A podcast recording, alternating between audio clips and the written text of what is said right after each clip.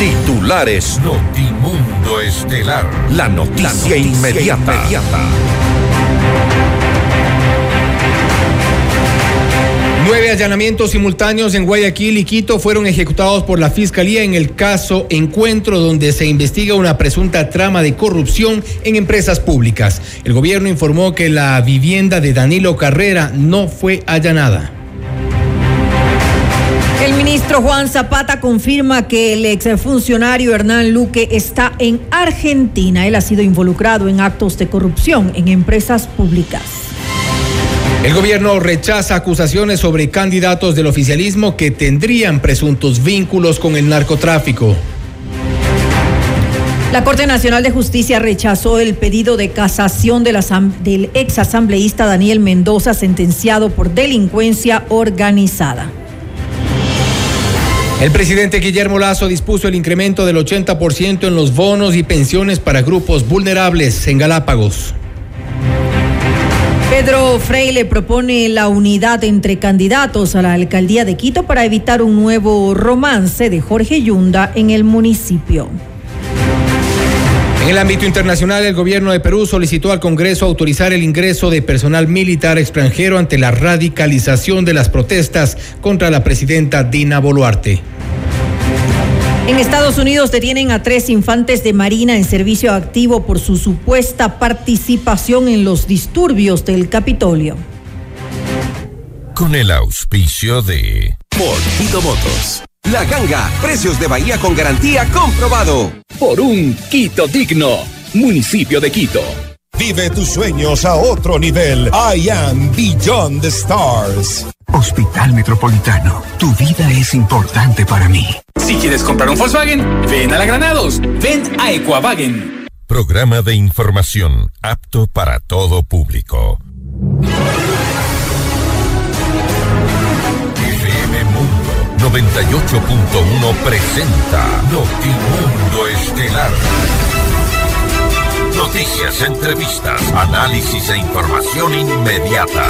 Notimundo, la mejor forma de terminar la jornada bien informados. Conducción, Fausto Yepes y María del Carmen Álvarez. Dirección de Noticias, María Fernanda Zavala. Dirección General, Cristian del Alcázar Ponce.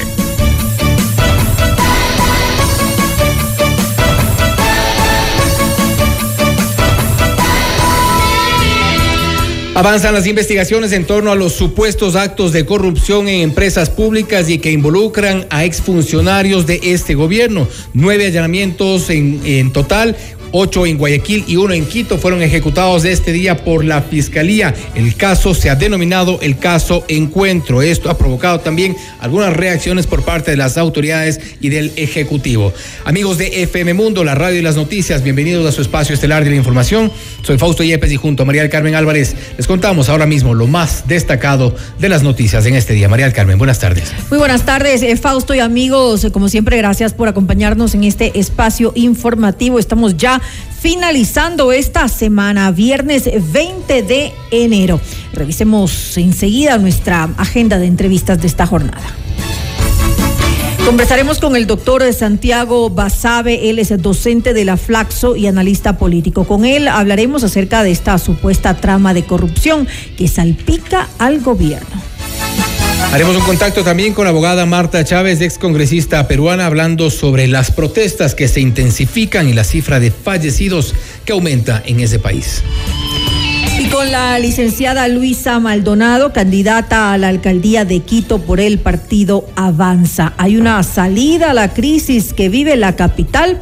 Vamos a conversar en esta entrevista. Y para nuestra audiencia en Cuenca, recuerden que Notimundo es retransmitido por Radio Antena 190.5 FM. Puede también conectarse a FM Mundo Live a través de nuestra fanpage en Facebook, FM Mundo 98.1 Quito, Ecuador, y disfrute de las entrevistas exclusivas y todos nuestros noticieros completos con la más alta calidad. También suscríbase a nuestro canal de YouTube, FM Mundo 98.1, la radio de las noticias. Amigos, bienvenidos. Le mantenemos al día. Ahora, las noticias.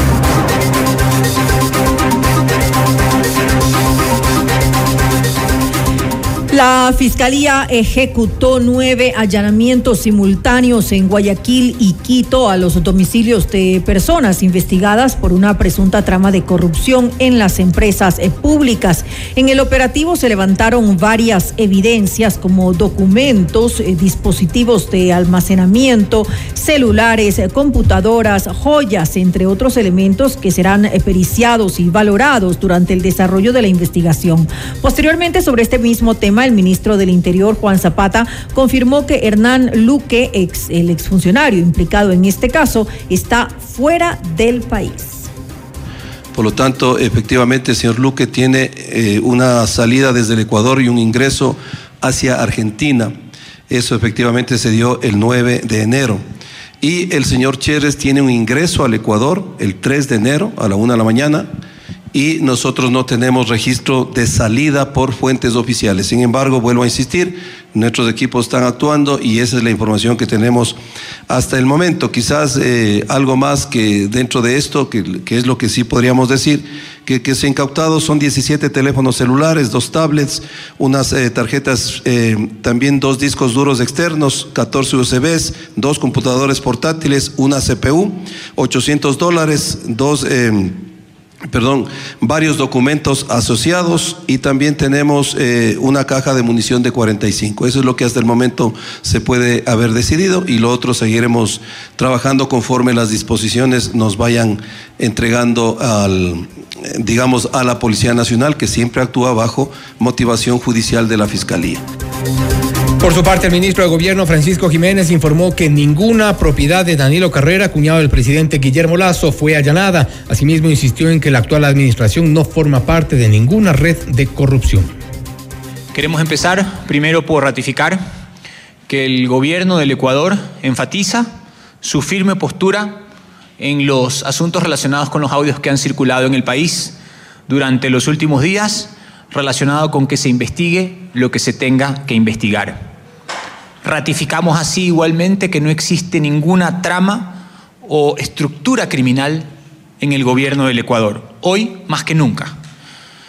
Tercero, debemos también señalar que un exfuncionario inculpado no representa de ninguna manera a un gobierno.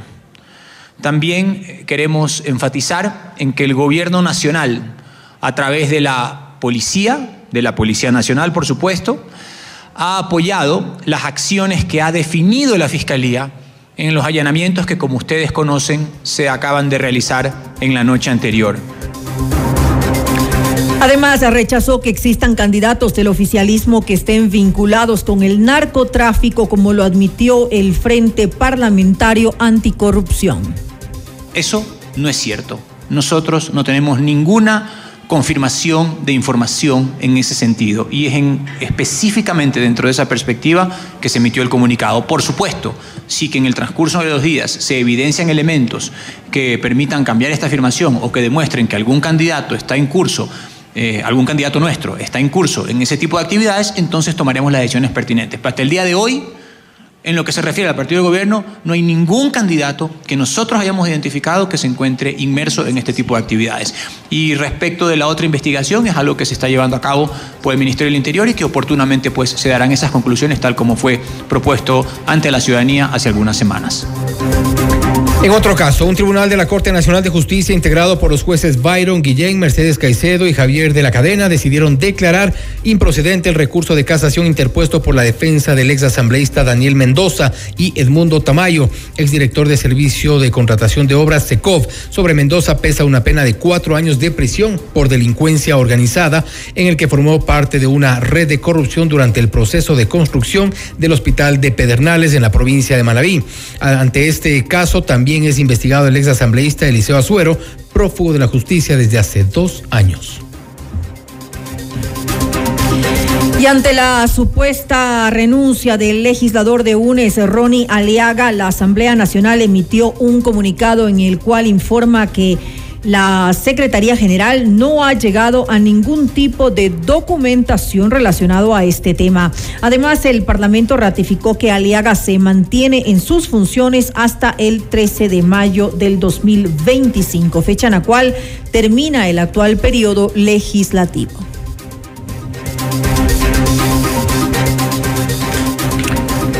Y vamos con otros temas. El presidente Guillermo Lazo dispuso establecer un incremento del 80% de los bonos y pensiones que entrega el Ministerio de Inclusión Económica y Social a los grupos vulnerables de la provincia de Galápagos. El gobierno justificó esta decisión considerando las características socioeconómicas del archipiélago y la dificultad geográfica para acceder con facilidad a los distintos bienes y servicios.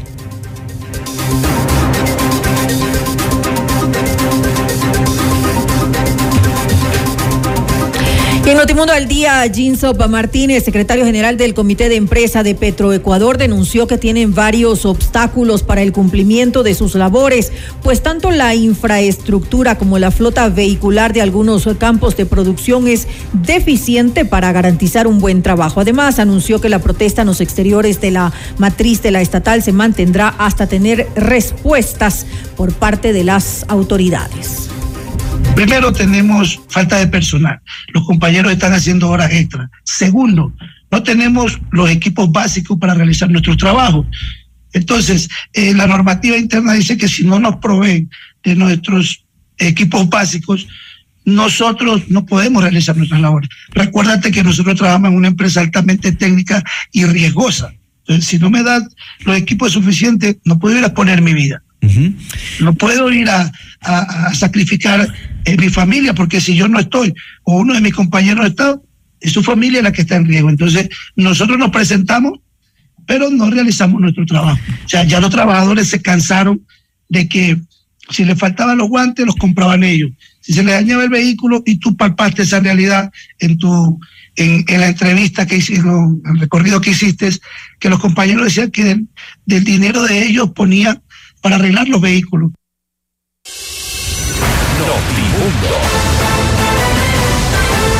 Información inmediata.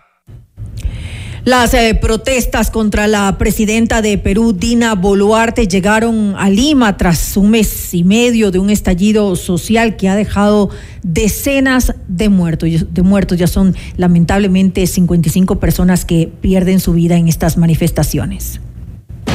Vamos más allá de la noticia. Notimundo Estelar en FM Mundo con María del Carmen Álvarez.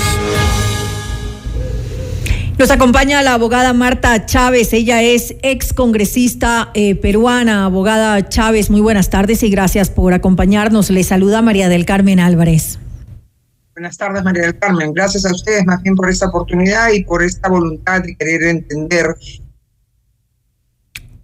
lo, que está ocurriendo en estos... Es lo que está sucediendo en, en nuestro país, ¿no? Así es, es terrible, eh, lo decíamos hace un momento, es eh, de extremada eh, gravedad, de extrema gravedad lo que está ocurriendo pues en el Perú, la, la, situación que se vive pues con estas violentas protestas luego de la destitución de Pedro Castillo en el mes de diciembre la pérdida de vidas humanas que se ha registrado es alarmante. 55 personas, como lo dije al inicio de esta entrevista, han eh, perdido eh, su vida, lo cual no se daba en, eh, nuestro país vecino hace más de dos décadas, según tengo entendido. cuéntenos cuál es su opinión acerca del, del actuar en estos momentos de la actual presidenta Dina Boluarte, de cómo se está manejando la crítica situación que vive la convulsión que vive en estos momentos Perú? Bueno, en estos momentos decididamente eh, la señora Boluarte eh, está haciendo las cosas medianamente bien. Medianamente decimos porque creo que falta un poco de eh, acento en la voluntad de querer restituir el orden público y el principio de autoridad.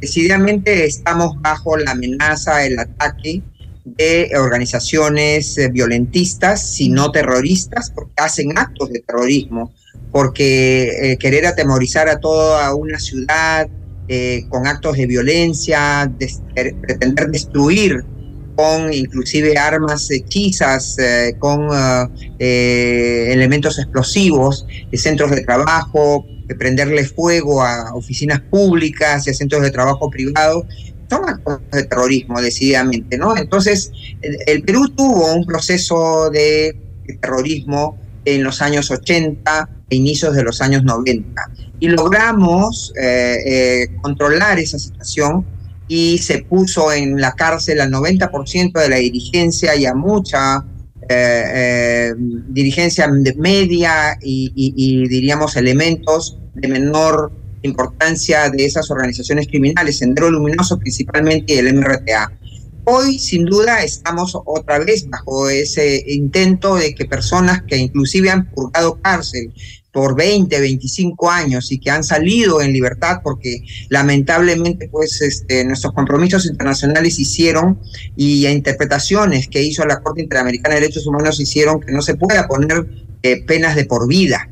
¿No? Y entonces esta, la pena máxima se tenía que revisar y no podía pasar de 30 años. Entonces hoy estamos ante eh, nuevamente una amenaza de ese, de ese tipo. ¿Por qué? Porque el señor Castillo, que fue destituido el 7 de diciembre, en los 16 meses y medio que tuvo en el poder, desde el primer día se dedicó a poner en puestos claves, en ministerios, en las prefecturas, en las gobernaciones, eh, se, eh, se, preocupó de poner a elementos vinculados a Sendero Luminoso y a sus fachadas modernas, ¿no? El Movadef, el FENATEP, etcétera.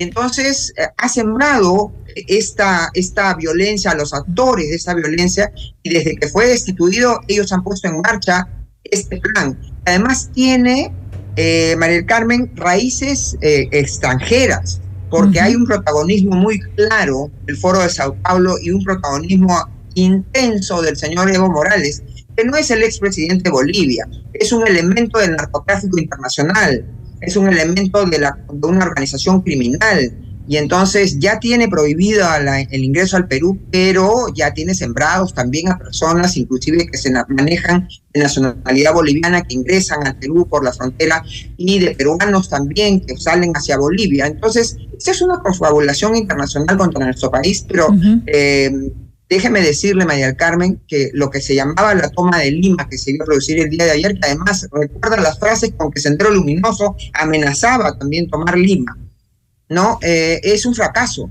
porque si bien grupos violentistas pequeños y una sola persona puede generar en un lugar eh, actos de violencia y, y generar mucha preocupación, son una absoluta minoría. La mayoría del pueblo peruano les ha dicho no, no se ha prestado a estos actos, a estos intentos de, cometer actos de violencia, vandalismo, para destruir la propiedad pública y privada. Ahora, abogada eh, Chávez, usted dice medianamente bien. Eh, la parte de bien, me imagino que es por lo que, cómo se está controlando de alguna manera eh, estas manifestaciones que, que, se dan con violencia. Pero, ¿qué es lo que a usted le parece que, que no está siendo bien manejado en estos momentos por parte de la actual presidenta? Gracias por la pregunta, en verdad, porque podía haberse tomado medidas mucho más eh, radicales. Lima, por ejemplo, desde el día 15 de, de enero ha sido declarada en situación de emergencia, que son dos figuras, la situación de emergencia y el estado de sitio, que son dos figuras que, que la constitución peruana le permite al presidente de la República cuando hay actos de eh, violencia y de perturbación del orden público y privado, amenaza a la vida de las personas.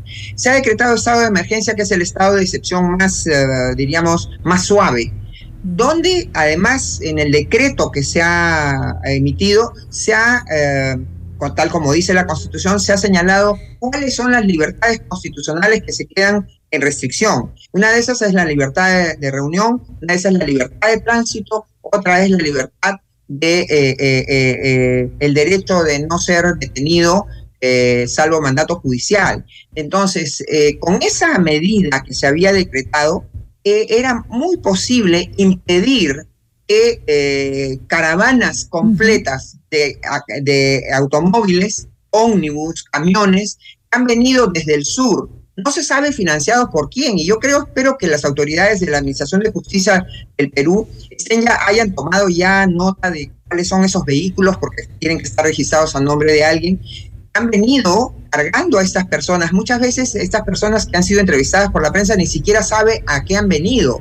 Es evidente que las han contactado, les están pagando, ¿no? Las han traído a Lima en situación de emergencia. Entonces, yo hubiera esperado, de acuerdo a las normas constitucionales, estos vehículos que traen a gente apinada, violando todas las normas de seguridad, sin el seguro de, transporte que se obligan las leyes, eh, sin guardar el límite a los cupos de, de, capacidad, diríamos, de cada vehículo, ¿no? Y, e inclusive han venido con, con, elementos contundentes, con las ondas, que son, mm, son unos elementos que se utilizan en, en, el altiplano peruano eh, para lanzar piedras, han venido con elementos que pueden servir para generar violencia, no los hayan, no les hayan impedido ingresar. Y yo creo que esa es una debilidad.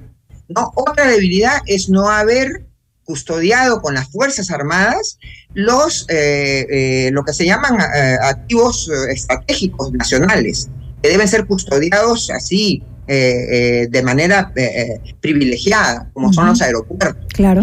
Ha pretendido ayer a la misma hora tomar tres aeropuertos en el Cusco, en Puno y en Arequipa. Varios intentos ya ha habido en el transcurso de estas protestas de tomarse los aeropuertos.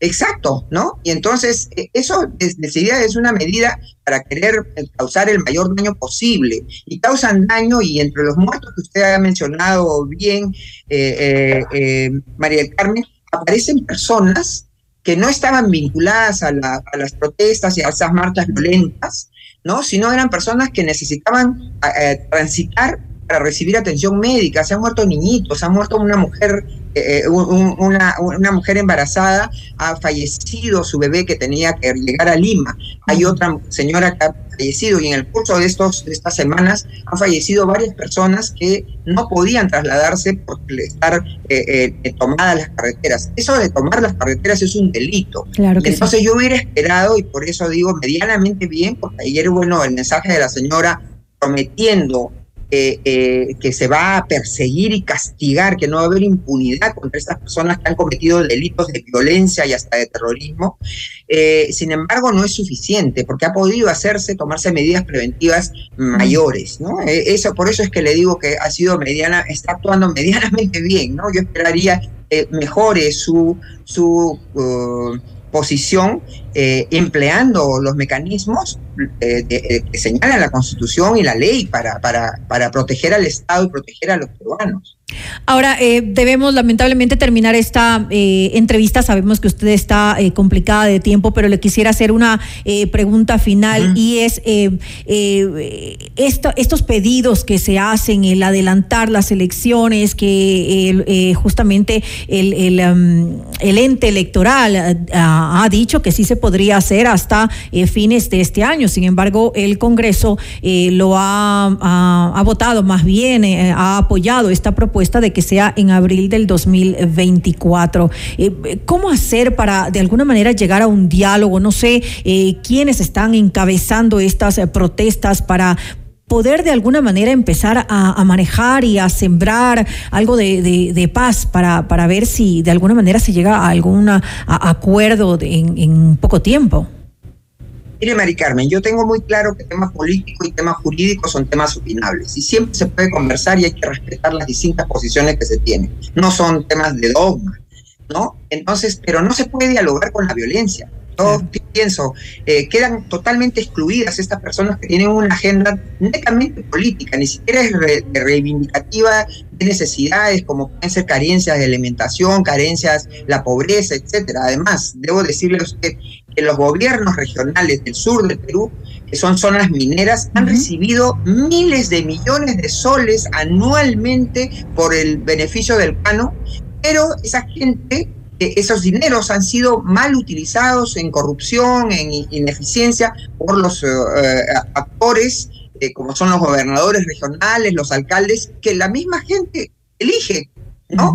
Entonces, no hay una agenda social, hay una agenda política que, que reitero, María Carmen, no se puede debatir. Yo soy una persona que me encanta el debate y, tengo claro que reitero que son temas debatibles, pero no se puede debatir con, cuando alguien le pone una pistola en la sien, cuando alguien dice o me das la razón o te incendio tu casa, o me das la razón o eh, eh, destruyo, destruyo la propiedad pública y privada. En esos términos no se puede conversar. Esta gente además que dice, por ejemplo, no solamente es el tema de adelanto de elecciones, quieren reponer al señor Castillo, al golpista Castillo, al inepto y presunto corrupto Castillo. Y, eso es imposible una nueva constitución y no saben ni siquiera qué quieren que diga esa nueva constitución. Nada, no ofrecen ninguna alternativa, ¿no? Entonces, en esos términos no se puede conversar, no se puede dialogar, María Campo. Bueno, lo entendemos, eh, también lo hemos vivido aquí en nuestro país, ese tipo de, de, de actitudes que, que, no buscan llegar a consenso, sino pues obviamente lograr los objetivos finales que tienen. Le quiero agradecer a la abogada Marta Chávez, ex congresista ah. peruana, por habernos acompañado en esta entrevista y nuestra eh, solidaridad con, con, ustedes, con el pueblo peruano, peruano. Esperamos pues que se llegue a una solución en el menor tiempo posible. Sí, gracias, gracias a ustedes por esta oportunidad. Un abrazo grande para todos. Un abrazo, buenas noches.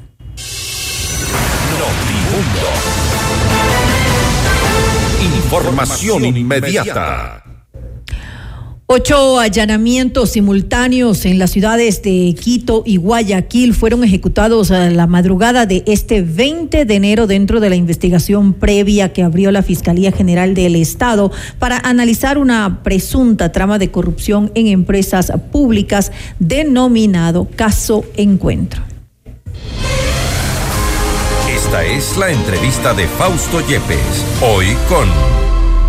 Y precisamente sobre este tema, lo que se ha desatado alrededor de las denuncias de supuestos actos de corrupción en las empresas públicas del Estado, eh, hablaremos esta vez con el doctor Santiago Basabe, docente de la Flaxo y analista político, la supuesta trama de corrupción que salpica al gobierno. Algunas de las reacciones ya se han dado por parte del Ejecutivo y esto mientras se ha dado uno de los primeros pasos en el proceso de investigación por parte de la Fiscalía General del Estado. Los allanamientos ocurrieron ocurrieron en Guayaquil y Quito. Se ha dicho que hay algunas eh, evidencias que se han eh, sostenido, se han recuperado producto de estos allanamientos. Se investiga la supuesta corrupción existente en las empresas públicas. Eh, las denuncias giran en torno a CENEL, a CELEC, también a FLOPEC, a Petroecuador. Son las empresas sin duda más rentables que tiene el Estado ecuatoriano. Estamos ya en contacto con el doctor Santiago Basabe, docente del Flaxo y analista político. Doctor Basabe, gracias por estar con nosotros. Fausto Yepes le saluda. Bienvenido. Hola Fausto, buenas tardes, buenas tardes con todos, siempre un gusto. Eh, doctor Basabe, la Fiscalía ha reaccionado ya algunos días después a estas denuncias que se hicieron públicas desde hace dos semanas eh, y el gobierno ha tenido también una respuesta. La pregunta un poco en este punto es si la respuesta ha sido o no la adecuada políticamente hablando. Bueno, creo que la, respuesta del presidente es muy clara en el sentido de que él ha garantizado que no existen escándalos de corrupción en su gobierno, por un lado, y por otro lado que, que su cuñado no tiene vínculo alguno con el, con el gobierno de forma directa, más allá del parentesco. Estas son declaraciones que en principio podrían parecer obvias, pero que tienen un trasfondo muy fuerte, porque en caso de que se llegue a, a constatar alguna que que cualquiera de esas dos afirmaciones no son ciertas, me parece que eso le va a afectar directamente al presidente de la República y al gobierno en general. Ahora, en, efecto, le está afectando directamente, creo que al gobierno, al Ejecutivo como tal, tanto que han salido sus eh, máximos representantes. En este caso hemos visto una rueda de prensa con el ministro de Gobierno, el ministro del Interior, también el secretario de Administración Pública, eh, respondiendo y, en principio, negando que existan estos, esta supuesta trama de corrupción.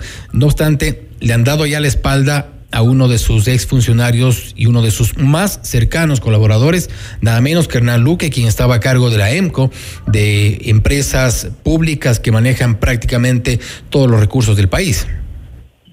Sí, y hay una afectación desde luego, pero esa afectación podría ser mucho mayor. O sea, hay, hay un temor evidentemente en el gobierno y eso podrá tener algún efecto incluso en el proceso electoral pero esto podría ser mucho más grave si es que en el proceso de investigación de la Fiscalía se, se establecen más pruebas, se establecen más conjeturas que puedan terminar afectando al, gobierno de, forma mucho más significativa, me, refiero. ¿no? Y lo muy significativo también tiene muchas lecturas. Muy significativo puede ir desde que eso implique una pérdida importante de respaldo a la consulta, por ejemplo, que sería lo menos, lo menos grave, hasta cuestiones mucho más serias que podrían incluso degenerar en lo que las movilizaciones de junio del mes pasado o la fallida muerte cruzada no lo consiguieron. Puede ser entonces que quizá uno de los primeros pasos o estas eh, denuncias podrían ser eventualmente capitalizadas por la oposición para un proceso desestabilizador, quién sabe, el próximo año. Sí, por supuesto que sí, yo creo que sí Yo creo que sí, o sea, yo, el, el, el gobierno es muy débil, el gobierno pudo sortearle el tema de junio, pudo sortear la muerte cruzada, pero me parece que esa debilidad sumada a, errores en la conducción del gobierno requieren de un, de un disparador específico que pueda nuevamente generar el, la movilización de diferentes sectores. Y ese disparador puede ser efectivamente que, el, que estas, estas denuncias ahora mismo, que nada está es demasiado claro, puedan materializarse y puedan servir para que la un proceso de inestabilidad se desate en el país. Yo creo que eso no se puede descartar. Y puede ser analizado como un hecho sintomático y quizá eh, preocupante puertas adentro del gobierno el hecho de que eh, en los primeros días de la primera denuncia que se hizo cuando se mencionaba directamente a Danilo Carrera, eh, se mostraba las grabaciones, los audios de este señor eh, Cortázar que no tienen relación con el gobierno, todavía no se hablaba mm, muy directamente de Hernán Luque, pero para entonces miraron a otro lado, solo se negaba, se negaba, se negaba. Una semana después, cuando aparece Luque en la escena ya como uno de los protagonistas y con una grabación que no ha sido negada, de hecho ha sido eh, de alguna forma ratificada por el propio gobierno, eh, ya se abre para la investigación, se muestra cierta apertura incluso con los medios de comunicación para eh, que se investigue lo que tenga, que investigarse y han dicho que es parte de un lugar común también, caiga quien caiga. ¿Cómo analizar cuál es la lectura de, de, estos dos momentos del gobierno, en estas, en estas dos semanas, la anterior y esta? Sí, yo creo que yo creo que una demora importante, eh, cuestionable del gobierno en reaccionar. Eh, tardaron varios días, como tú efectivamente dices. Luego hay una reacción tibia. Eh, luego la audiencia recordará esa invitación a, a, un periodista, a Juan Carlos Calderón específicamente, a que sea él el que conduzca una investigación, una cuestión que no tiene ningún sentido, no solo por el deslegitimar al al otro equipo periodístico hace su trabajo, la propia fiscalía y fundamentalmente la, la, la, respuesta a esto de una manera con respuesta del periodista parece que, que destruye al gobierno en alguna medida porque lo ubica en cuál es el papel del periodismo y cuál es el papel del gobierno y cuál es el de la fiscalía también.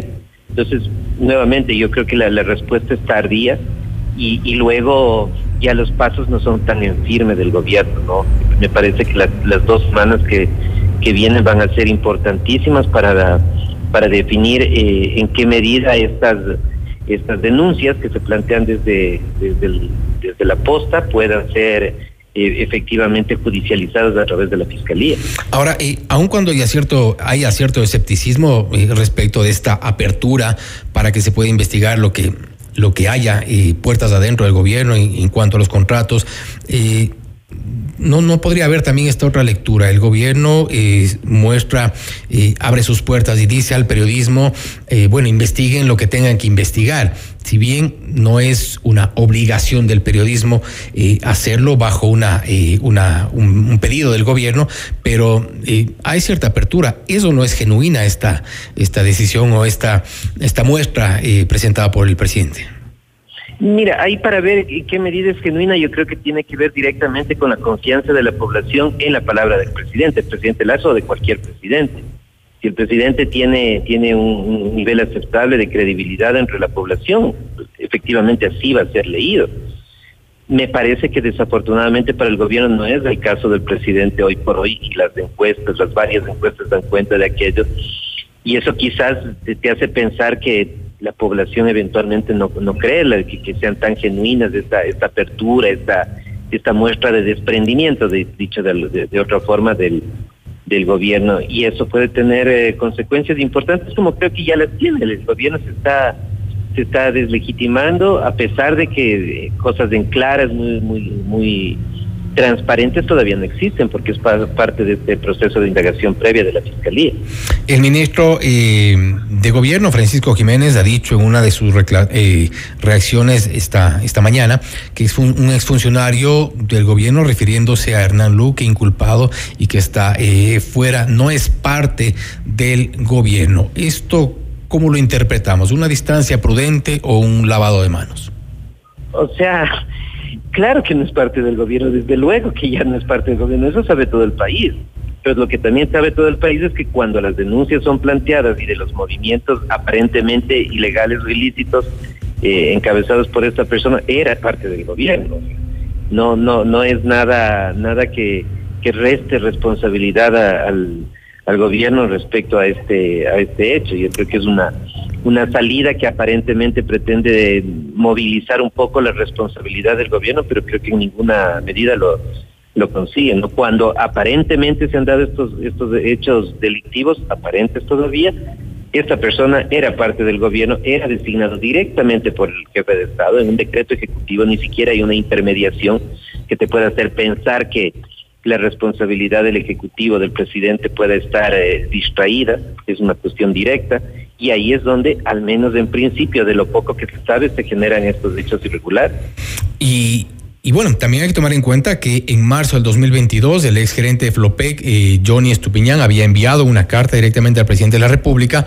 También le había intentado hacer llegar sus inquietudes respecto de las razones por las cuales fue separado del cargo precisamente por Hernán Luque, de quien ahora eh, marcan distancia desde el gobierno, quien supuestamente ya se denunció. Estamos hablando de cerca de un año. eh, eh, había supuestas irregularidades o ciertos intereses en mantener algunos contratos. Esto entonces nos lleva nuevamente a un lavado de manos. Sí, nos lleva y también a establecer más conjeturas, ¿no? Eso ustedes periodistas eh, acuciosos que son, saben que hay, hay hechos que, que pues, cuando se los puede enlazar, ir vinculando unos con otros, te, te van llevando a ciertas conclusiones, to- todavía inciertas en realidad, pero hechos como el que tú efectivamente relatas te, te hacen al menos poner en duda sobre la, el no conocimiento de estos hechos de parte del gobierno. Ahora, eh, también se ha discutido y creo que es importante también en este contexto hablar sobre el escándalo mediático. Estamos hablando de estas dos semanas en las cuales se ha hablado mucho, como decimos, los dos momentos. En el primero en el que se mencionaba directamente a Danilo Carrera como eh, cuñado del presidente y supuesto líder o parte de esta eh, supuesta organización y por otro lado Hernán Luque a quien sí le han dado la espalda. Un escándalo mediático desproporcionado quizá por las condiciones en las cuales ya se ha cuestionado también de hecho la forma en la cual se ha presentado la denuncia o eventualmente también las razones por las cuales se ha presentado. Sí, yo creo que ahí es un tema de valoración. Tú, por ejemplo, eh, Fausto, tu lectura me da la impresión es que, que ha habido un escándalo realmente mediático por el tema. A mí me da la impresión que más bien no ha trascendido tanto. O sea, yo, yo desde lo que del monitoreo así informal que hago de medios, no, no he visto tanta atención al tema. Si tú revisas, por ejemplo, que puede ser un referente, los editoriales de prensa, de opinión pública, no encuentras prácticamente eh, algunos que hagan alusión a este tema en particular. En televisión tam- también es marginal lo que se lo que se ha hablado. Puede ser en parte por porque es de la parte inicial de un proceso, puede ser en parte también por las críticas que también planteabas a la a la, a la, a la forma que a, a la, a la ausencia de protocolos que se menciona desde el periodismo. Y en ese punto podemos hablar la denuncia. eh, sin duda de, de cierta prudencia del periodismo al no ser un proceso de investigación que realizaron eh, todos los medios. O sea, hay una denuncia presentada por un medio y pues mal podrían o podríamos el resto de medios eh, apropiarnos de un tema que no lo hemos investigado nosotros. Pero de- sin duda hay una reacción del gobierno y hay es noticia en todos los medios, al menos noticia. No sé si de primera plana, pero es noticia. Sí, puede ser, puede ser también otra lectura esa que, que tú planteas. Vos sabes que en- frente a un tema hay diferentes perspectivas. Quizás es un tema que ha sido medianamente eh, una, una línea, ¿no? Entre los medios de criticar los, las formas, cómo, cómo se llegó esto a conocer. Esta es una discusión del, del periodismo en realidad y que es una discusión de fondo además.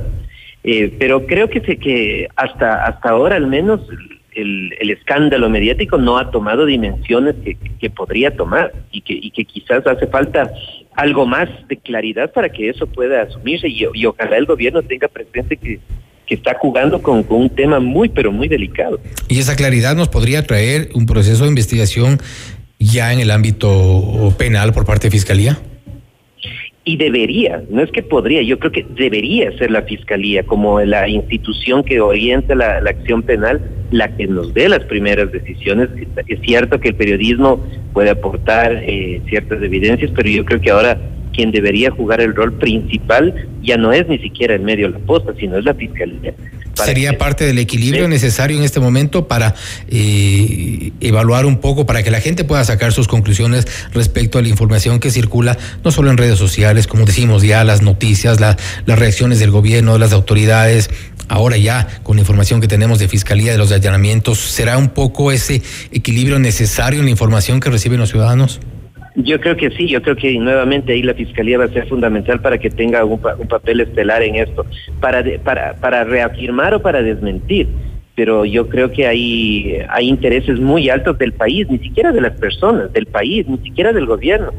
Porque como te decía al inicio, esto si no es bien manejado por el gobierno y también por los tiempos que maneje la Fiscalía, puede, puede derivar en, un proceso que, que eventualmente sabemos cómo empieza en términos políticos, me refiero, ni siquiera judiciales, pero en, países como los nuestros y como el Ecuador en particular es difícil saber cómo puede llegar a terminar y eso puede ser en, un hecho de inestabilidad presidencial. Incluso a ese nivel me parece que podría escalar y eso no sería lo más recomendable. Doctor Basabe, gracias por haber estado con nosotros y hablar sobre este que es un tema que nos guste o no, o incomode o no al gobierno, hay que hablarlo, hay que aclararlo y pues importante también saber que en este momento la, la, pelota está en la cancha de las autoridades en el ámbito judicial, que se investigue y ahora sí, pues eh, sea quien sea y como dicen, caiga quien caiga. Así es, Fausto. Muchas gracias. Gracias por siempre un gusto conversar contigo. Un saludo a tu audiencia. Gracias, ha sido el doctor Santiago Basabe, eh, docente de la Flaxo y analista político, hablando sobre la supuesta trama de corrupción que salpica al gobierno, que la Fiscalía tendrá de aquí en adelante un papel preponderante, importante en el proceso de investigación para eliminar ciertas dudas que puede haber, ratificar otras de las eh, denuncias que podrían también estar en este escenario, pues hay que esperar y esperamos tampoco que no sea mucho el tiempo. Esto es Notimundo Estelar, siempre bien informados. Notimundo. Información inmediata.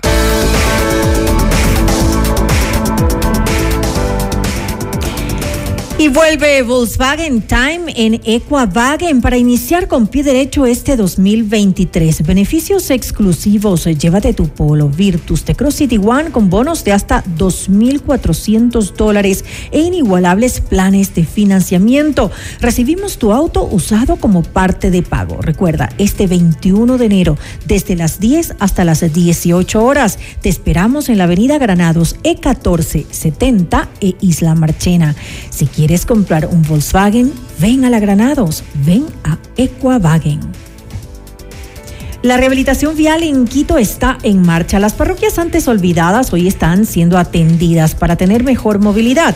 El municipio de Quito está trabajando por un Quito digno. 100% de suites eh, vendidas. Aprovecha e invierte en los últimos departamentos y oficinas disponibles en I Beyond the Stars, Baile Park. Visítanos en la República del Salvador y Moscú y llama al 098-854-6364 o también puedes ingresar a iambeyondthestars.com. Y ahora puedes ver y escuchar todos nuestros noticieros completos en vivo y con la más alta calidad. Ingresa a FM Mundo Live a través de nuestra fanpage en Facebook, FM Mundo 98.1, la radio de las noticias. Volvemos. Noticias, entrevistas, análisis e información inmediata. Notimundo Estelar. Regresa, enseguida.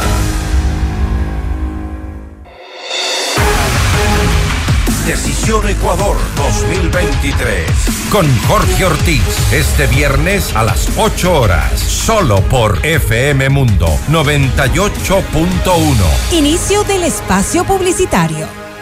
Cuando el calor ya no se soporta y la humedad es asfixiante, llega la ganga de la semana para refrescar tu vida y cuidar tu bolsillo. Aprovecha del 16 al 22 de enero. Llévate un Split Wellspring de 12.000 BTU con autolimpieza y refrigeración clase A en cuotas desde 24 dólares. La ganga, precios de Bahía con garantía. Comprobado.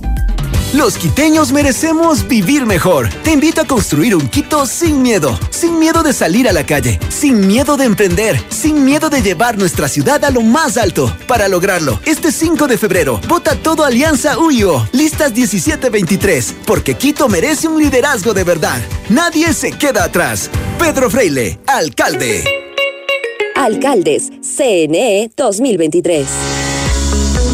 100% de suites vendidas. Aprovecha las últimas unidades e invierte en los fabulosos departamentos y oficinas disponibles en Ayan Beyond the Stars Baile Park. No pierdas la gran oportunidad de ser parte del mejor proyecto inmobiliario de Quito, en donde disfrutarás de una vida llena de servicios y confort. Departamentos listos para entrega mediados de 2023. Visítanos hoy en República del Salvador y Moscú. Comunícate al 098 85 6364 o ingresa en iambeyondthestars.com. Vive tus sueños a otro nivel.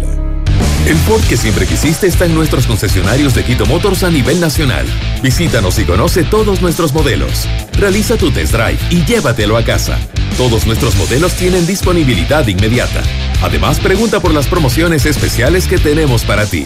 Encuéntranos en las ciudades de Quito, Cuenca, Latacunga, Ambato, Riobamba, Ibarra y Santo Domingo. Ford Quito Motors. Hija, hoy me hiciste la mamá más orgullosa del mundo y no puedo esperar más para tener entre mis brazos a mi primer nieto. Te amo, mi amor.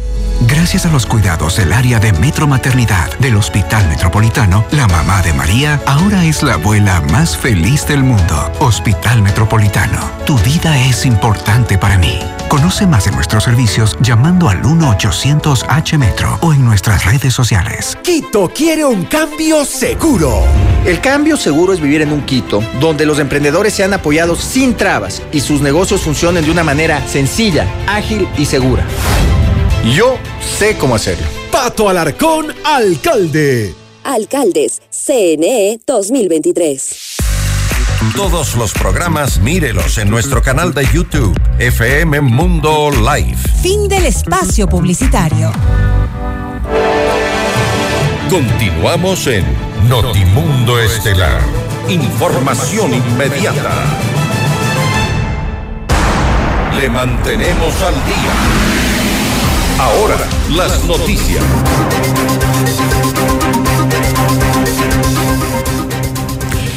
12 candidatos se disputan la alcaldía de Quito cuando los problemas que apremian a la ciudad tienen que ver principalmente con seguridad, movilidad y reactivación económica. En eh, Decisión Ecuador 2023 con Jorge Ortiz, el candidato a la alcaldía por la alianza Quito Vuelve, Andrés Páez, consideró que los principales problemas que tiene la capital tienen relación con la inseguridad y la economía. Adelantó que, entre otras cosas, trabajará por eh, la repotenciación de las unidades de policía comunitaria y en la reactivación económica de la ciudad exigir al gobierno, felicitándole porque tiene una reserva monetaria abultada, que es uno de los sostenes de la eh, dolarización, pero diciendo, por favor, una parte de ese dinero tiene que venir a la capital, pues, para que se haga la obra pública, porque resulta que la capital es la que mayor tributos aporta de todo el país. ¿Y cómo así no nos dan lo que nos corresponde cuando hay otras ciudades que reciben el 300%, el 500% de lo que aportan al erario? Entonces, aquí tiene que haber eso. Cuarto, tenemos que ponernos a trabajar para dinamizar la economía de los más pobres a través del microcrédito, a través de promoción del emprendimiento, del autoempleo. Tenemos que conseguir fuentes de trabajo para esas mujeres que pasadas las 40 años les dicen son muy viejas. Y cuando se plantea la jubilación a los 60 años son muy jóvenes. Entonces, en ese doble rasero hay que entender que hay necesidades de mujeres que son jefes de familia y que desde el punto de vista de la creación de microempresas pueden salir. De su lado, la candidata por la alianza Va por ti, Luz Elena, Luz Elena Coloma, destacó el trabajo que ha hecho por las ciudades del Consejo y aseguró que los parques metropolitanos Guanhuiltagua y el del Sur existen gracias a su gestión como presidenta de la Comisión de Espacio Público. Anunció que una de sus principales propuestas tiene que ver con la movilidad en la capital. Una, la que sería la, la, la, la obra pivotal de su, de su gestión como alcaldesa. La movilidad La movilidad tiene que ir a una nueva era y para eso es importante que el metro empiece a funcionar y todo lo que significa eh, el alrededor del metro, los desafíos que tenemos, ¿no es cierto? El sistema integrado de recaudo, las, eh, las, eh, la reorganización de las rutas y frecuencias, el transformarnos hacia una movilidad eléctrica, el tener una empresa de transporte más eficiente, el hacer el corredor Labrador-Carapungo. ¿Hay la plata para todo eso? Hay la plata para hacer el corredor Labrador Carapungo, sí. Eh, hay la posibilidad de las la, reorganización de rutas y frecuencias no requiere plata y hay la necesidad, sobre todo, de ejecutar el presupuesto municipal en todos los ámbitos de manera más eficiente. Yo no me iría a, pedir más plata al gobierno si no tengo la cara de decirle estoy ejecutando medianamente bien lo que tengo. Pedro Freile, candidato de la alianza UIO, explicó que para el modelo de seguridad que busca implementar en la ciudad eh, se han tomado en cuenta ejemplos de países como Israel, Canadá, Colombia y El Salvador. Además, eh, propuso la unidad de los aspirantes a la alcaldía para evitar que Quito se vaya a la basura por cuatro años más. Pero yo quiero convocarle a ustedes más bien, Jorge, en el momento en el que estamos, porque el tiempo se nos acaba es a que provoquemos la unidad en el entorno de evitar que vuelva a repetirse el romance entre Yunda y Guarderas por cuatro años más. En este instante tenemos que concentrarnos en provocar la unidad. Como se ha dicho desde hace meses, alrededor de quien tiene números. Tenemos que concentrarnos en eso. Lo que están hablando ambos es coherente, es consecuente con la necesidad y la posibilidad de la ciudad. Pero hoy tenemos una emergencia política en ciernes. Estamos por tirar la ciudad a la basura cuatro años más si no podemos unirnos entre nosotros. Y frente a esta propuesta, Patricio Alarcón, candidato por el Partido Social Cristiano, hizo un duro cuestionamiento asegurando que en un intento previo que se hizo para llamar a la unidad, Freile nunca se presentó. Yo, Pedro, se me hace raro que en este momento hable de la unidad cuando cuando organizábamos las reuniones para asistir a participación ciudadana, Rudy Hidalgo organizó reuniones para que todos vayamos, para ver si podíamos promover la, unidad. Y el único que no iba a las reuniones porque decía que era el único candidato era Pedro José Freile. Y ahora, y ahora ya quiere llamar nuevamente a la unidad. ¿Y la unidad para quién? Porque con esas encuestas truchas que se están manejando en la ciudad de Quito, ¿qué, quieres que te apoyemos a ti, Freile, eh, Pedro José Freile, o nos vamos con Andrés Páez, o, seguimos con la misma política de siempre? A mí no me representa ninguno de los candidatos, lamentablemente, Jorge, porque todos han pasado por la política, todos se han dedicado a hacer política, todos se dedican a insultarse en el debate y nadie hace propuestas. Entonces es fácil decir, yo quiero la unidad, yo quiero la unidad, pero en un principio nunca quisiste la unidad, pues qué raro que ahora ya hagas un llamado a la unidad cuando tú eras el único candidato.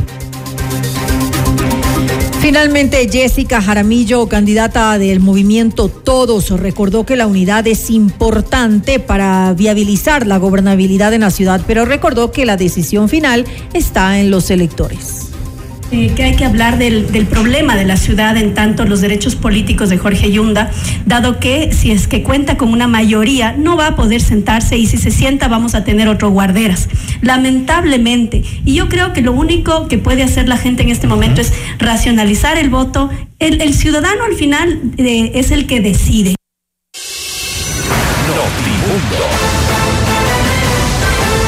Información inmediata. El Ford que siempre quisiste lo tenemos en nuestros concesionarios de Quito Motors. Visítanos, realiza tu test drive y llévatelo ya a casa. Todos nuestros modelos tienen disponibilidad inmediata. Ford es Quito Motors. La rehabilitación vial en Quito está en marcha. 26 millones de inversión y más de 2 millones de personas beneficiadas. El municipio de Quito está trabajando por un Quito digno. 100% de suites vendidas. Aprovecha e invierte en los últimos departamentos y oficinas disponibles en Allan Beyond the Stars, Baile Park. Visítanos en la República del Salvador y Moscú y llama al 098-854-6364 o también puedes ingresar a allanbeyondthestars.com. Cinco parejas serán nuestras invitadas especiales al Sinfónico de Santiago Cruz, acompañado de la Orquesta Sinfónica Nacional de Ecuador este 9 de febrero. Inscríbete ahora en fmmundo.com y en el WhatsApp 098-999-9819 con la palabra Cruz y tus datos personales. El premio incluye cena en Pícaro Resto Grill. Sorteo miércoles 8 y jueves 9 de febrero en todos nuestros programas en vivo. Santiago Cruz Sinfónico, otra promoción promoción gigante de FM Mundo, la estación de los grandes espectáculos. Noticias, entrevistas, análisis e información inmediata. Notimundo Estelar regresa, enseguida.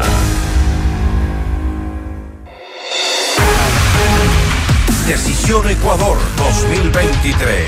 Con Jorge Ortiz. Este viernes a las 8 horas. Solo por FM Mundo 98.1. Inicio del espacio publicitario.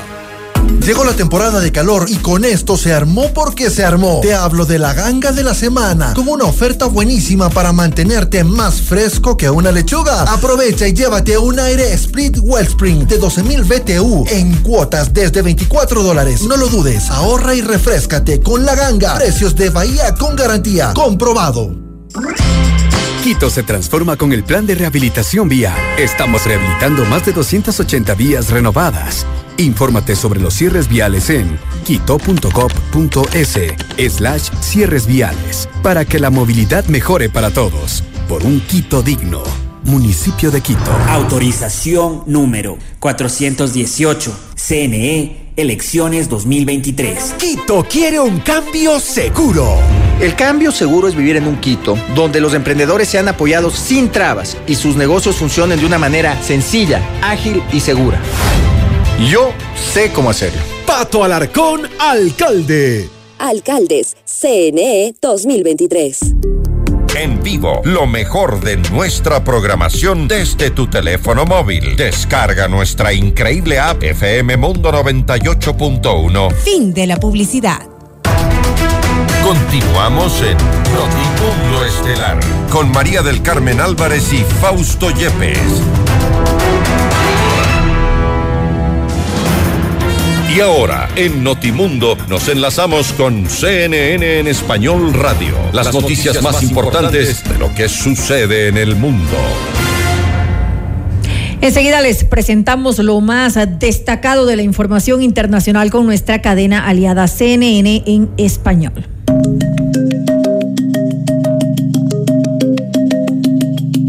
Buenas tardes, soy Felipe Monforte desde Miami y estas son las cinco cosas que debes saber a esta hora. La estrella del fútbol brasileño, Dani Alves, quien se encuentra bajo investigación por un cargo de agresión sexual, fue puesto en prisión provisional este viernes por una jueza española, dijo la oficina de prensa del Tribunal Superior de Justicia de Cataluña en un comunicado. La jueza de instrucción número 15 de Barcelona ha recibido hoy en calidad de detenido al futbolista Dani Alves, imputado por una mujer por una presunta agresión sexual en hechos ocurridos presuntamente en una discoteca de Barcelona el pasado mes de diciembre el comunicado. La magistrada ha dictado prisión provisional sin derecho a fianza por la causa en curso por un delito de agresión sexual, dice el comunicado. No obstante, la jueza permitió que Alves pudiera tener comunicaciones mientras estaba detenido, agregó.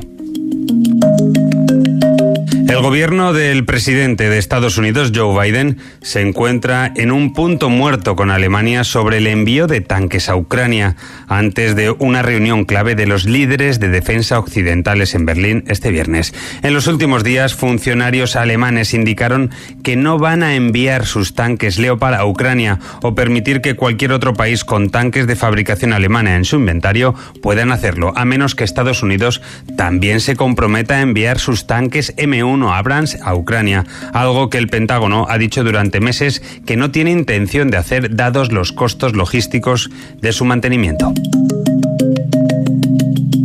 Un hombre iraní que decapitó a su esposa de 17 años en febrero de 2022 fue sentenciado a ocho años y dos meses de prisión este miércoles, según el sitio web semioficial de Irán Kabar Online, desatando críticas sobre la indulgencia de la pena de prisión. Luego del homicidio de la joven, comenzó a circular un vídeo en línea de su esposo, Sahad Heidari, caminando en la capital provincial de Abad mientras sonreía y cargaba su cabeza cercenada informó la Agencia Oficial de Noticias de la República Islámica de Irán, IRNA. La corta sentencia ha sido condenada por los críticos y algunos recordaron el caso de la cineasta Mosgan Yanlo, quien recibió una sentencia de 10 años de prisión por quitarse el velo. La secretaria del Tesoro de Estados Unidos, Janet Yellen, advirtió este viernes sobre los efectos mundiales generalizados que podrían sentirse si el gobierno federal agota las medidas extraordinarias y no logra elevar el techo de la deuda. Y le dijo a Christian Amanpour, de CNN, sobre las formas en que los estadounidenses podrían enfrentar graves consecuencias. La advertencia de Yellen se produce después de que Estados Unidos alcanzara el jueves su límite de deuda de 31,4 billones de dólares establecido por el Congreso, lo que obligó al Departamento del Tesoro a comenzar a tomar medidas extraordinarias para que el gobierno siga pagando sus cuentas. Un hombre de Dominica que pasó 24 días a la deriva en el mar Caribe dice que sobrevivió comiendo poco más que salsa de tomate. Elvis François, de 47 años, fue encontrado a 120 millas náuticas, unos 220 kilómetros al noroeste de Puerto Bolívar, en Colombia, después de que un avión viera la palabra help grabada en el casco de su velero, dijo la Armada colombiana en un comunicado este jueves. No tenía comida, era solo una botella de ketchup que estaba en el bote, ajo en polvo y magui cubos de caldo en pollo, así que lo mezclé con un poco de agua, dijo François en un vídeo proporcionado por el ejército colombiano.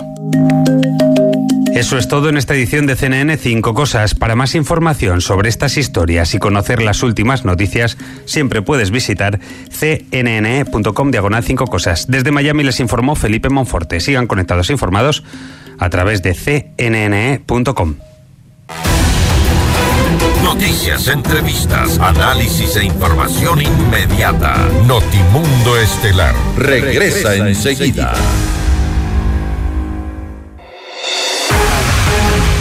Decisión Ecuador 2023. Con Jorge Ortiz. Este viernes a las 8 horas. Solo por FM Mundo 98.1. Inicio del espacio publicitario. Los quiteños merecemos vivir mejor. Te invito a construir un Quito sin miedo. Sin miedo de salir a la calle. Sin miedo de emprender. Sin miedo de llevar nuestra ciudad a lo más alto. Para lograrlo, este 5 de febrero, vota todo Alianza UIO. Listas 1723. Porque Quito merece un liderazgo de verdad. Nadie se queda atrás. Pedro Freile, alcalde. Alcaldes, CNE 2023. 100% de suites vendidas. Aprovecha las últimas unidades e invierte en los fabulosos departamentos y oficinas disponibles en Ayan Beyond the Stars, Baile Park. No pierdas la gran oportunidad de ser parte del mejor proyecto inmobiliario de Quito, en donde disfrutarás de una vida llena de servicios y confort. Departamentos listos para entrega mediados de 2023. Visítanos hoy en República del Salvador y Moscú. Comunícate al 098 854 6364 o ingresa en iambeyondthestars.com. Vive tus sueños a otro nivel. Papá, no me imagino un día sin un consejo tuyo, sin tu apoyo y todo el amor que siempre me das. Agradezco tanto esta segunda oportunidad que nos da la vida para estar más cerca de ti. Gracias a la velocidad de respuesta del área de emergencia del Hospital Metropolitano, el hijo de Don Luis va a seguir disfrutando de su primer héroe, Hospital Metropolitano. Tu vida es importante para mí. Conoce más de nuestros servicios llamando al 1-800-H-Metro o en nuestras redes sociales. Vuelve Volkswagen Time en Equavagen para iniciar con pie derecho este 2023. Beneficios exclusivos. Llévate tu Polo, Virtus, T-Cross y T1 con bonos de hasta 2.400 dólares e inigualables planes de financiamiento. Recibimos tu auto usado como parte de pago. Este 19, 20 y 21 de enero de 10 a 18 horas. Te esperamos en la Avenida Granados, E1470 e Isla Marchena. Si quieres comprar un Volkswagen, ven a la Granados. Ven a Equavagen. Descarga nuestra increíble app FM Mundo 98.1 para escucharnos y vernos en vivo. Hasta aquí la publicidad. Continuamos en Notimundo Estelar. Información inmediata. Luisa Maldonado, candidata a la alcaldía de Quito por el partido Avanza, aseguró en el debate electoral del pasado 16 de enero que ganará los comicios para lograr la equidad de la capital y reducir la segregación territorial. La noticia requiere profundidad. En Notimundo están los protagonistas de la noticia. Estamos ya en contacto con la eh, licenciada Luisa Maldonado, candidata a la alcaldía de Quito por el partido Avanza, para hablar sobre sus propuestas y también eh, cuáles serían las prioridades eh, para quien asuma la dirección de la capital. licenciada Maldonado, gracias por estar con nosotros. Fausto Yepes le saluda, bienvenida. Muy buenas tardes, muchísimas gracias por la invitación. Un saludo afectuoso a todos y todas quienes nos escuchan. Licenciada Maldonado, sí, este, hablemos primeramente de los problemas que usted, eh, como aspirante a la alcaldía, tiene identificados. Ha hablado en el debate sobre la equidad. Pero si ponemos cinco puntos prioritarios que puedan ser parte de una agenda de la nueva alcaldía en la capital, ¿cuáles serían? La generación de trabajo para reducir la, la pobreza, la seguridad, el modelo de gestión municipal, el transporte sin dudar y el tema ambiental. ¿Cómo lograr cada uno, que cada uno de estos eh, propósitos se logre? sabemos las dificultades las, la, eh, por las que atraviesa una, una ciudad que está sumida en el caos hoy por hoy. Mi propuesta se basa en soluciones rápidas porque la gente, la ciudadanía de Quito se está ahogando con un sinnúmero de problemas que tiene que enfrentar en el día a día. Si hablamos de la inseguridad, todos conocemos lo que estamos viviendo, ha crecido la delincuencia. Si hablamos de desempleo, pues la ciudad de Quito es la que más ha aumentado su desempleo, el subempleo. Vamos por partes. Si la de eh, movilidad, ya estamos viviendo un caos eh, permanente. Entonces, soluciones rápidas que luego sean eh, política pública y se aten a una planificación de más largo aliento. Un poco más allá de las palabras, vamos eh, por cada uno de los temas. En cuanto a la inseguridad, ¿cómo va a atacar la inseguridad en la ciudad? Es un tema sobre el cual no se ha podido eh, trabajar lamentablemente la densidad poblacional también es uno de los factores que eh, obliga también a, diversificar ciertas acciones y, también por la extensión de la ciudad. Pero ¿cómo lo atacaría usted? El tema de la, el tema de la seguridad tiene un factor estructural que cada vez le afecta mucho más y que es el crecimiento de la pobreza. Pero ya hablando de cómo vamos a enfrentar lo que estamos viviendo, cuatro acciones le propongo a la ciudadanía. Primero, fortalecer el tejido social. Quito se destaca por tener mucha organización barrial, mucha organización popular. Esta la queremos extender hacia toda la ciudad. La solidaridad es el mejor instrumento, la mejor arma para enfrentar la, inseguridad.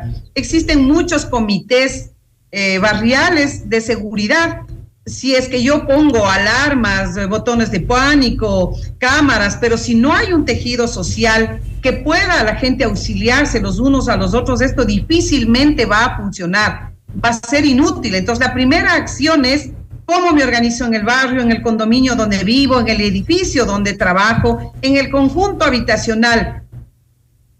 Aunque eh, esto, digamos, es para todo el mundo, ya sea que vive en Guamaní, en el Rancho San Francisco, donde sea. Primera acción. La segunda, por supuesto, hacer de Quito una ciudad inteligente, colocar cámaras en el espacio público, en el transporte público, a las afueras de los, de los colegios, para que podamos prontamente identificar y monitorear dónde están las zonas mucho más peligrosas. Alarmas comunitarias en los barrios, botones, botones de pánico en los taxis, y esto todo atado a una infraestructura que ya existe, que es el ECU 911. Y la tercera acción que a mí me parece que es muy novedosa, la que más me gusta a mí también, es la creación de una nueva función de la policía barrial, que la policía metropolitana actual cumpla ahora esa función de entregar seguridad a las familias, que estén afuera de las instituciones educativas, en los parques, en las paradas de los buses, en las zonas calientes, como nos indica el mapa de inseguridad de la ciudad. Eh, recuerde usted que ahora la Policía Metropolitana lo que hace es hacer un intento por controlar el comercio autónomo y no tiene mucho sentido eso. Más bien que ahora coordine dentro del marco de una política de persuasión, una política de, cuidado para las familias, que coordine con la Policía Nacional. Y finalmente la cuarta acción, con la tasa de seguridad, colaborar con el gobierno nacional para que las UPCs estén en muy buen estado, que la policía tenga el combustible, que, que el transporte funcione. Entonces, comunidad organizada, ciudad inteligente, policía barrial para la seguridad y policía eh, nacional, nosotros creemos que vamos a volver a tener una ciudad segura porque lo que queremos es disfrutarle aquí. Hablaba usted también eh, de la generación de empleo, aun cuando no es algo que esté directamente en manos de un municipio, seguramente se podrían generar ciertas condiciones para que esto ocurra, pero a la par tiene un problema que ha crecido en estos últimos años, la informalidad. Vemos, por ejemplo, en el centro histórico, esto ha crecido eh, profundamente, principalmente en las partes eh, cercanas, incluso al propio municipio. La informalidad también la vemos en los centros, eh, en, la, en, la, zona financiera, acá por el sector del Amazonas, Naciones Unidas, a la par de la necesidad de trabajo que no ha sido suplida ni por las autoridades de gobierno ni por las autoridades locales. Lo primero que va, va a tener que hacer es seguramente poner orden en esto y esto seguramente va a llevar al desempleo a mucha gente. Efectivamente, es, imperdonable que tanto la, autoridad nacional como la, la local no se haya condolido de lo que hemos vivido en la pandemia y luego post pandemia. La ciudad, el país necesita reactivación económica. Si tenemos una cantidad inmensa de comerciantes autónomos, ese es el indicador el, que nos está diciendo que el subempleo, que el desempleo ha crecido y hay algo que hacer. Fíjese usted, cuando fui concejala, eh, salí a finales del 2018, había por regularizar 12 mil taxis, ahora llegan a 30 mil, ¿no? Que están usando estas plataformas porque la gente necesita trabajar. Como usted bien ha mencionado, el municipio no tiene la competencia, pero puede generar las condiciones para reactivar la economía en la ciudad. Y esperamos para que... Para ello nosotros tenemos un programa que se llama Tu Primera Empresa. No es tu primer empleo, sino tu primera empresa. Vamos a crear una caja de fomento productivo. Esto tiene que ver con el otorgamiento de crédito para aquellos emprendedores, sobre todo jóvenes, que quieran crear su primera empresa y puedan generar trabajo estamos hablando de, crear al menos cuatro mil nuevas empresas. Este, este dinero viene de la banca internacional dentro de un programa de desarrollo, 400 millones de dólares que serán colocados a través de la infraestructura de las cooperativas de ahorro y crédito que ya existen, pero la política crediticia la dará el municipio. Y estas empresas nuevas tendrán el acompañamiento desde su nacimiento hasta que se paren por sí solas por eh, la institución llamada Conquito, que es adscrita al municipio de Quito. Que lamentablemente que es una, eh, eh, lamentablemente es una ha habido muchas eh, quejas respecto de este aparente fomento productivo desde Conquito, pero ese será sin duda es, es, es, otro tema. Pero hablemos más un poco de la candidata, en este caso de Luisa Maldonado. Usted llegó primero por el correísmo, tuvo una primera experiencia, después de alguna forma le dieron la espalda, ahora está por Avanza y ahora se enfrenta a uno de sus ex eh, compañeros de bancada de, de, movimiento político, a Pavel Muñoz. ¿Y ¿Qué le diría usted a él? ¿Qué le diría? pues que hay que comprender la necesidad de la gente y hay que sentirla y hay que ser empático con eso. No se puede solamente repetir ciertas cifras o ciertos planes desde el desconocimiento. Yo le tengo mucho respeto a él y a cualquier otro candidato, pero las razones por las cuales yo dejé ese movimiento no obedecen a que no me hayan dado una candidatura o esta situación que se manifiesta. Más bien es porque no me siento ya representada y porque para mí ese movimiento ya no representa a la agenda social. A la Pero ese movimiento popular. nunca bien cambió, siempre fue. desde el inicio ese movimiento fue lo que es hasta hoy, no ha cambiado, porque antes sí lo representaba y ahora no.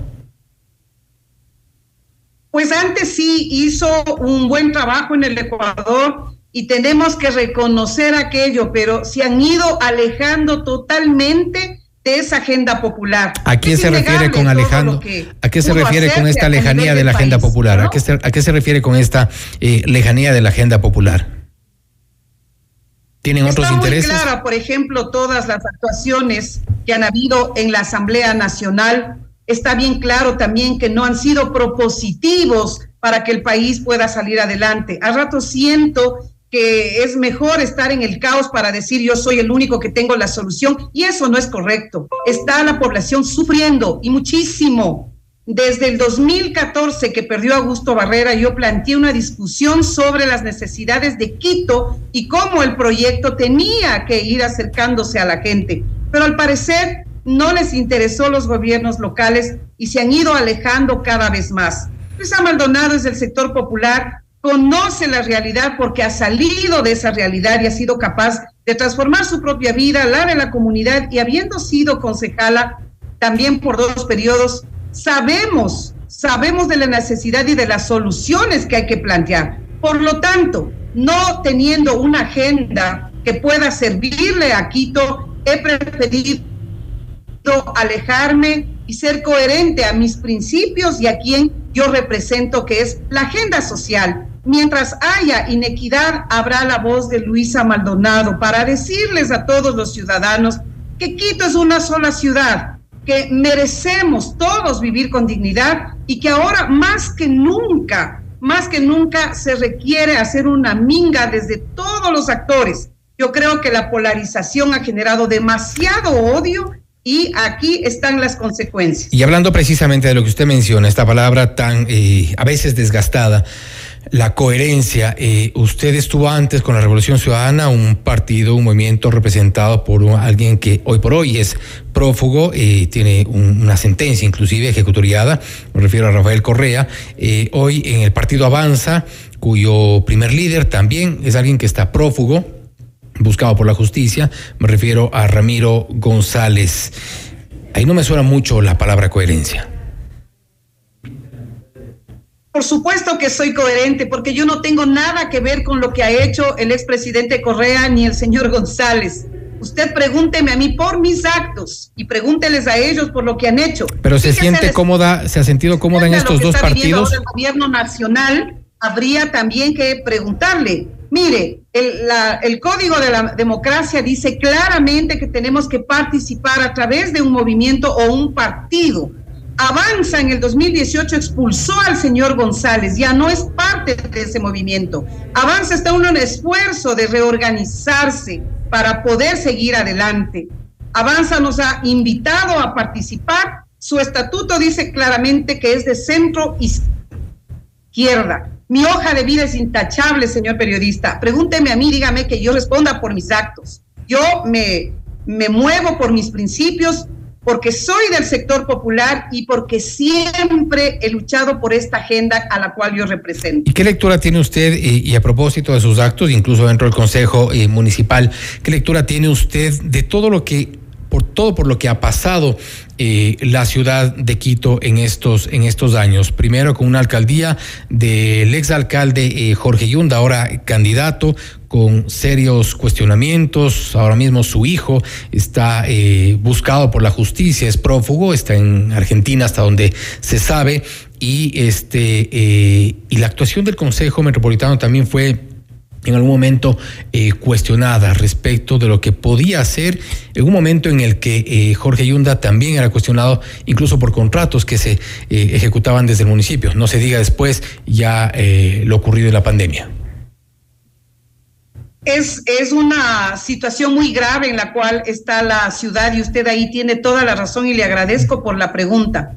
Primero, la actuación del Consejo fue incorrecta no tenían que destituir un alcalde, lo que tenían que hacer es removerle o dejar que haya una revocatoria por parte de la ciudadanía o a su vez que Fiscalía compruebe esos actos de corrupción o la Contraloría General del Estado. Eso, eso hubiese sido muy bueno para la ciudad, porque entonces no le tendríamos ahora de vuelta al señor Yunda como candidato victimizado. Fíjese usted lo que puede pasar. En el, en el no consentido, si es que el señor llegaría a ganar, se ha dicho claramente que no le van a dejar eh, posesionar. Imagínese lo que eso significa. Vamos a tener otro concejal o concejala de alcalde de Quito. Hay un vacío legal, no se sabe si la segunda o el segundo va a poder asumir como, como alcalde o nos vamos a eh, ver abocados a nuevas elecciones. Nos han dejado muy vulnerables Nunca ha pasado eso en la historia de la ciudad. Hemos asistido a un show político, a una disputa por el poder entre el señor Yunda y el señor Guarderas, y les ha valido la situación de cómo está la gente. Por eso me parece oportuno lo que usted manifiesta, porque más que nunca tenemos que pensar muy bien en el voto. La siguiente alcaldesa o alcalde tiene que ser alguien absolutamente decente que ha demostrado en su vida entera el servicio a la ciudad y que le ame esta ciudad, que esté dispuesta a trabajar porque hay mucho que hacer. ¿No ha estado la alcaldía eh, dirigida por gente decente? Sí, por supuesto, pero estamos hablando de la pregunta que usted me hacía eh, de la última administración. Realmente el Consejo Metropolitano y, y los dos alcaldes que han pasado en este periodo, de verdad que le han hecho mucho daño a la ciudad, muchísimo daño. Bien, este, eh, no quiero terminar la entrevista sin antes eh, eh, tratar un tema que, que, bueno, hemos, hemos visto y hemos hablado del tema del empleo, del tema de la seguridad y creo que es importante también cuál es la propuesta para vialidad. Hoy por hoy el Metro de Quito es una de las esperanzas que se tiene pueda resolver la, el problema de vialidad en la ciudad, no obstante la situación es cada vez más complicada. Incluso con el metro operando podrían haber problemas. ¿Hay alguna propuesta adicional, una salida, una alternativa? Bueno, claro que sí. Primero que el metro le ha costado un ojo de la cara a, a la ciudad. Y le va a seguir país, costando, y le va a seguir usted, costando. Y, y, claro, y le puede seguir costando. Por eso Luisa Maldonado no propone construir ni una sola línea más. Ya con esto que tenemos es suficiente. Hay otras alternativas para conectar a toda la ciudad. Eh, existe el aerorreal que yo he estado proponiendo, eh, tiene un valor de 600 millones de dólares. Se construye en, en, dos años, pero si eso no es lo mejor para la ciudad, hay que extender el sistema de trolebús eh, longitudinalmente para conectar hacia Calderón y también hacia, hacia Guamaní. Pero lo que me parece una oportunidad del metro es lograr eh, reorganizar el sistema de movilidad de toda la ciudad. Vamos a hacer una revisión técnica necesaria para las ciclovías porque son bastante inseguras y tenemos que ir hacia una ciudad ecológica, a regularizar también el uso del scooter.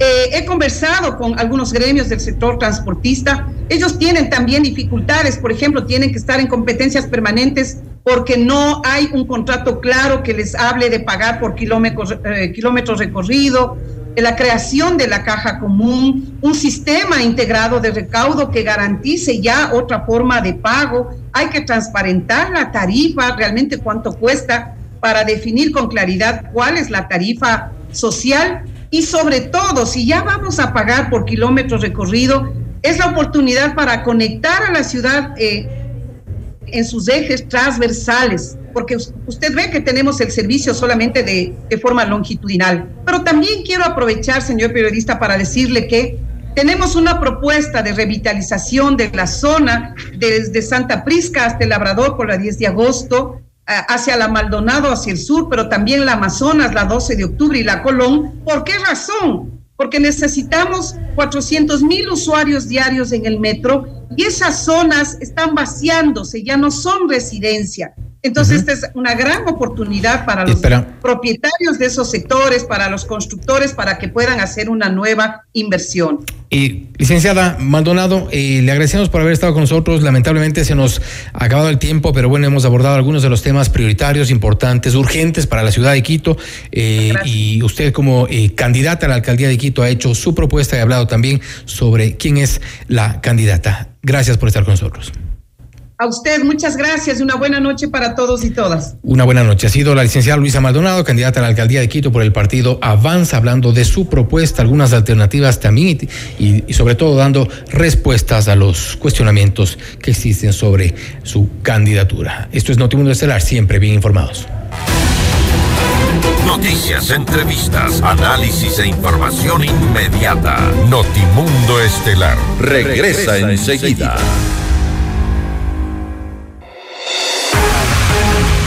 Decisión Ecuador 2023. Con Jorge Ortiz. Este viernes a las 8 horas. Solo por FM Mundo 98.1. Inicio del espacio publicitario. Del 16 al 22 de enero se armó en grande el ahorro en La Ganga. Libérate del calor aprovechando la ganga de la semana y llévate un Split Wellspring de 12.000 BTU con autolimpieza y refrigeración clase A en cuotas desde solo 24 dólares. La Ganga, precios de Bahía con garantía. Comprobado. Quito se transforma con el plan de rehabilitación vía. Estamos rehabilitando más de 280 vías renovadas. Infórmate sobre los cierres viales en quito.gov.es slash cierres viales para que la movilidad mejore para todos. Por un Quito digno. Municipio de Quito. Autorización número 418. CNE Elecciones 2023. El Ford que siempre quisiste está en nuestros concesionarios de Quito Motors a nivel nacional. Visítanos y conoce todos nuestros modelos. Realiza tu test drive y llévatelo a casa. Todos nuestros modelos tienen disponibilidad inmediata. Además, pregunta por las promociones especiales que tenemos para ti. Encuéntranos en las ciudades de Quito, Cuenca, Latacunga, Ambato, Riobamba, Ibarra y Santo Domingo. Ford Quito Motors. Quito quiere un cambio seguro. El cambio seguro es vivir en un Quito donde los emprendedores sean apoyados sin trabas y sus negocios funcionen de una manera sencilla, ágil y segura. Yo sé cómo hacerlo. Pato Alarcón, alcalde. Alcaldes, CNE 2023. Todos los programas mírelos en nuestro canal de YouTube, FM Mundo Live. Fin del espacio publicitario. Continuamos en Notimundo Estelar con María del Carmen Álvarez y Fausto Yepes.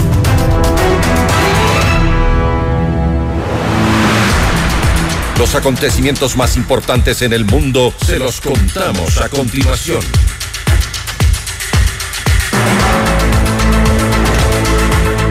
La presidenta de Perú, Dina Boluarte, envió un oficio al titular del Congreso, José William Zapata, en el cual solicita la aprobación para el ingreso al país de personal militar extranjero. Esto en el marco de las violentas eh, protestas que se están dando en ese país, que ya han dejado 55 víctimas mortales. En el documento extendido desde el Ejecutivo se realiza este pedido de ingreso a territorio peruano del buque Juan Sebastián de Elcano, proveniente de la Armada Española. La Marina de Guerra sería el organismo que asumirá todos los costos de esta operación. Y en Estados Unidos, tres infantes de la Marina en servicio activo fueron detenidos por su supuesta participación en los ataques al edificio del Capitolio en Washington provocados por partidarios del expresidente Donald Trump el pasado 6 de enero del 2021. Los implicados son los sargentos Joshua Abate, Dodge Dale y el cabo Mika Comer, quienes enfrentarán cargos por alteración del orden público. En los documentos judiciales constan registros que muestran a estas personas por más de una hora moviéndose al interior del edificio colocando una gorra, roja en una de las estatuas del Capitolio para luego tomarse una foto con ella. El gobierno de Colombia inició el operativo de extradición a Estados Unidos de Álvaro Córdoba, hermano de la senadora del Pacto Histórico Piedad Córdoba, y a quien la justicia estadounidense acusa de delitos de narcotráfico. Un avión de la Administración de Control de Drogas de Estados Unidos, DEA, lo transportó junto a otros cinco acusados de diferentes delitos hacia territorio norteamericano. Él fue capturado a comienzos de febrero del 2022 en Medellín por su presunta responsabilidad en el envío de grandes cantidades de droga hacia Estados Unidos. Y la jefa del Comando Sur de Estados Unidos, Laura Richardson, instó a varios países latinoamericanos a donar equipamiento militar a Ucrania que, según la funcionaria, fue adquirido en Rusia. Extendió también un ofrecimiento para reemplazar estas armas con arsenal estadounidense. Richardson aseguró que los aliados del gobierno ruso son Cuba, Venezuela y Nicaragua, pero no mencionó a los otros seis países a los que solicitó la donación del contingente militar.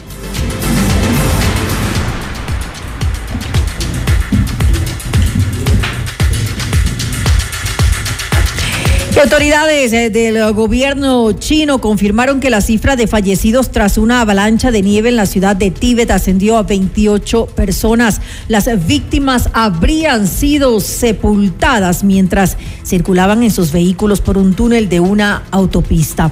Más de mil rescatistas y decenas de retroexcavadoras participaron en las labores de búsqueda que ya se dieron por finalizadas y tomaron más de tres días. Por otro lado, 53 eh, personas lograron ser rescatadas con vida. Cinco de ellas sufrieron lesiones graves y ya se encuentran siendo atendidas en diferentes centros de salud. Y hasta aquí las noticias en Notimundo Estelar. Volvemos el próximo día lunes con más entrevistas también y reacciones. Así es, que tengan un muy buen eh, fin de semana con nosotros hasta el día lunes. Hasta el lunes.